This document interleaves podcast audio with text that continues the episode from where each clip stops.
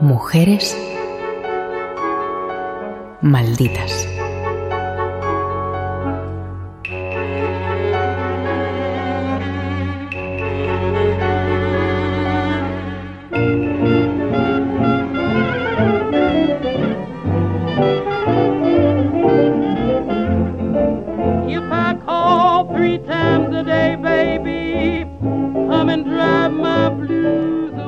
Bessie Smith, la emperatriz del blues, salió literalmente del arroyo, se bebió la vida y fue enterrada de la misma forma, sin una lápida que recordase su existencia.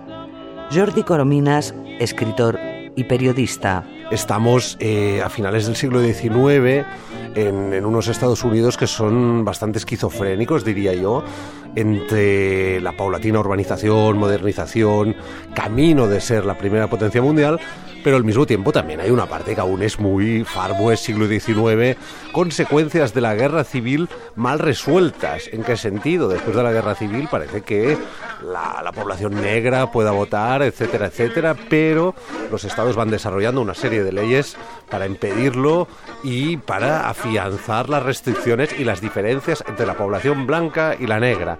Son las famosas leyes de, Jim Crow que durarán más, bueno, más o menos no, durarán hasta 1964, cuando la ley de derechos civiles precisamente termine con ello.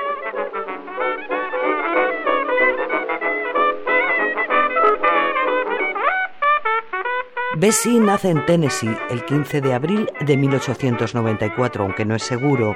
Según sus biógrafos, la burocracia sureña de la época hace poca distinción entre los perros y los negros, y los certificados de nacimiento no siempre se consideran necesarios. La mayoría de fuentes hablan de esta pobreza, de esta familia numerosa, pero hay dudas. eh, a lo largo de su vida hay dudas siempre.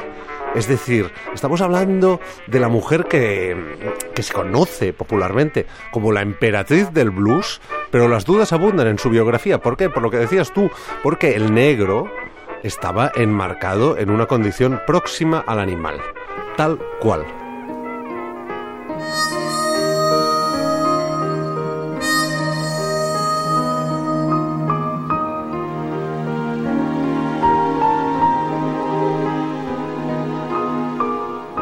Hasta los nueve años vive en la miseria más absoluta y a partir de esa edad, ya huérfana de padre y madre, comienza a cantar en la calle. Don't know what's come over me, done lost my self-control. Desde niña la música mitiga su dolor y ahuyenta sus penas, pero sobre todo le permite comer y con los años pagar el alcohol clandestino que bebía en cantidades ingentes. Ma Rainey, la gran madre del blues, marcará para siempre su carrera. Pues Ma Rainey no es solo una, una grandísima cantante y una formadora, sino que también, a partir de esta libertad, digamos que, que mostrará cómo el blues rompe tabúes. Y los tabúes son sociales, sexuales y creo yo psicológicos por la preeminencia de los negros en un escenario, rompiendo algo que entonces era normal, que era lo del blanco con la cara pintada de color.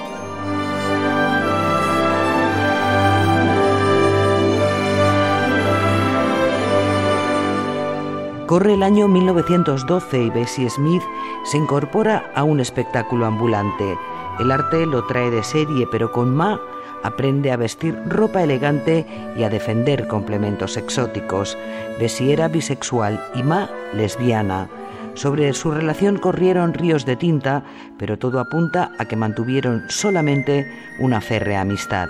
Lo interesante de Bessie es esa idea de ir contracorriente, porque por ejemplo en, en una biografía reciente que ha aparecido aquí en el mercado español, escrita por, por la escocesa Jackie, Jackie Kay y publicada por Alfa de se nos cuenta cómo fue una fiesta de, de, de blancos ricos. Estamos en los años 20, que es la, el renacimiento de Harlem. Se ve que las fiestas de ese momento eran las mejores de la historia de la humanidad, así que si nos queréis pagar un teletransporte lo aceptamos encantados. Pero bueno, ella fue a una fiesta de blancos ricos y al final de, de la misma la, la, anfitriona quiso homenajearla. Y, y Bessie Smith, que se sabía perfectamente de atracción de esos blancos, casi casi lo que hace es, mm, es humillar a, a, la anfitriona. ¿Es correcto esto? No. Pero al mismo tiempo también muestra cómo eh, tenía gallas tenía gallas, porque sabía todo, todo, todo a lo que había sido sometida su raza durante siglos.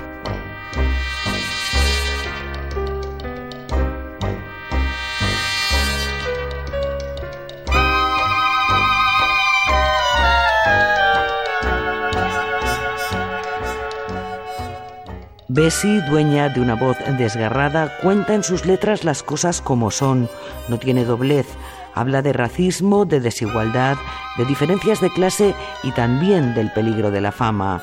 En 1925 su carrera ya va viento en popa, compra su propio coche cama. Eh, esto es maravilloso y trágico también, ¿eh? Hay que decirlo. ¿Por qué? A ver, muchas veces el, grupo de Bessie Smith llevaba bailarinas, amigas, amantes, mmm, allegadas pues tenía que ir de ciudad en ciudad. ¿Y qué ocurría? Que la mayoría del grupo era negro. Entonces había hoteles que directamente no las aceptaban, lo cual generaba unas complicaciones logísticas brutales. ¿Y qué decidió ella? Comprarse un vagón de tren.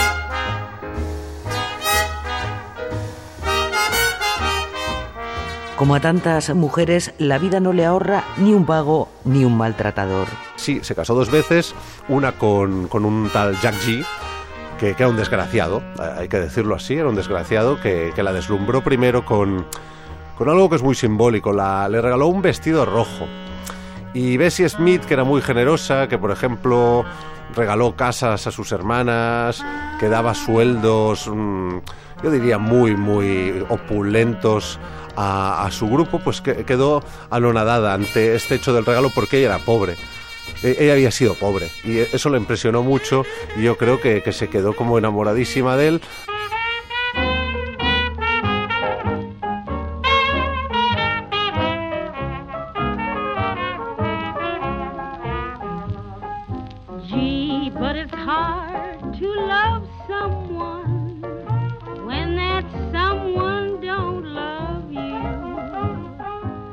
Vende casi 800.000 copias de Downhearted en seis meses, graba 160 veces con Columbia y canta con los mejores, de Louis Armstrong a Benny Goodman.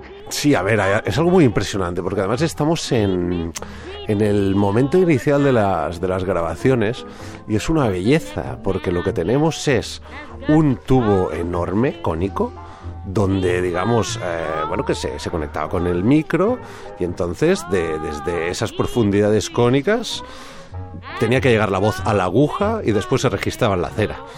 E, era muy complicado, es decir, tenías que cantar la canción de un tirón y se hacían varias tomas y al final, pues obviamente algunas salía bien. Con la depresión de los años 30 abandona el blues y se decanta hacia el jazz en el momento del auge de Ella Fitzgerald y Billie Holiday. Tenemos el esplendor del blues en los años 20.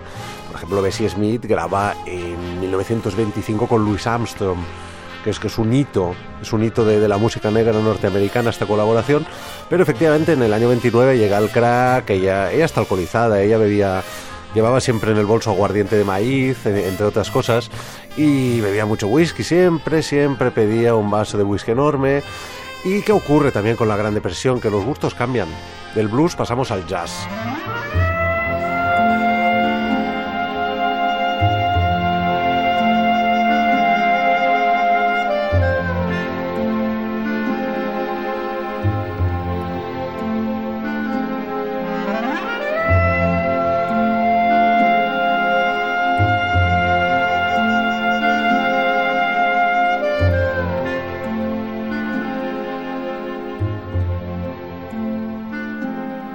La muerte sorprende a Bessie en su declive profesional, pero frente a todo pronóstico, los excesos no tienen nada que ver. Fallece como consecuencia de un accidente de coche en una carretera local de Mississippi el 26 de septiembre de 1937. Sobre los hechos circulan todavía hoy varias teorías. Según la, versión, digamos, más, más turbia, no es aceptada en, los hospitales de la zona, finalmente tiene que ir a un hospital para lo que entonces se llamaba gente de color, donde al haber perdido muchísima sangre terminaba por fallecer. Mm, pensemos que, tenía solo, pues a ver, 40 y 44 años, más o menos, 43, 44 años. Luego, el problema cuál es? Ella, que, había invertido bastante dinero en un seguro de vida y en otras cuestiones pensando en, en el mañana, se encuentra que mm, nada, la posteridad durante 33 años, de 1937 a 1970, lo que le depara directamente es una lápida anónima en un cementerio.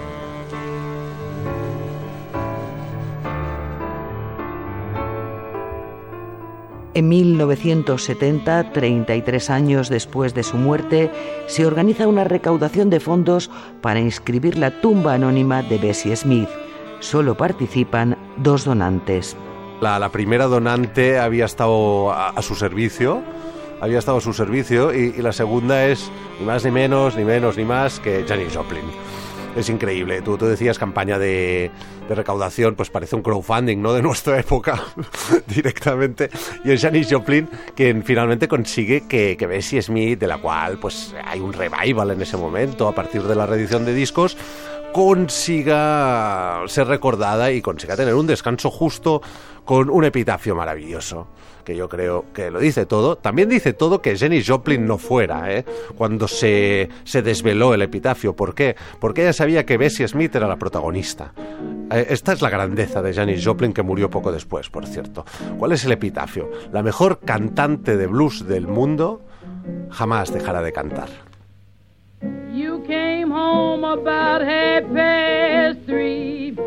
Waking me up, Papa. You was bothering me. Take it right back to the place where you got it. I don't want a bit of it left here. Valle Alonso, Francisco Javier Fernández Nieto, Radio 5, Todo Noticias.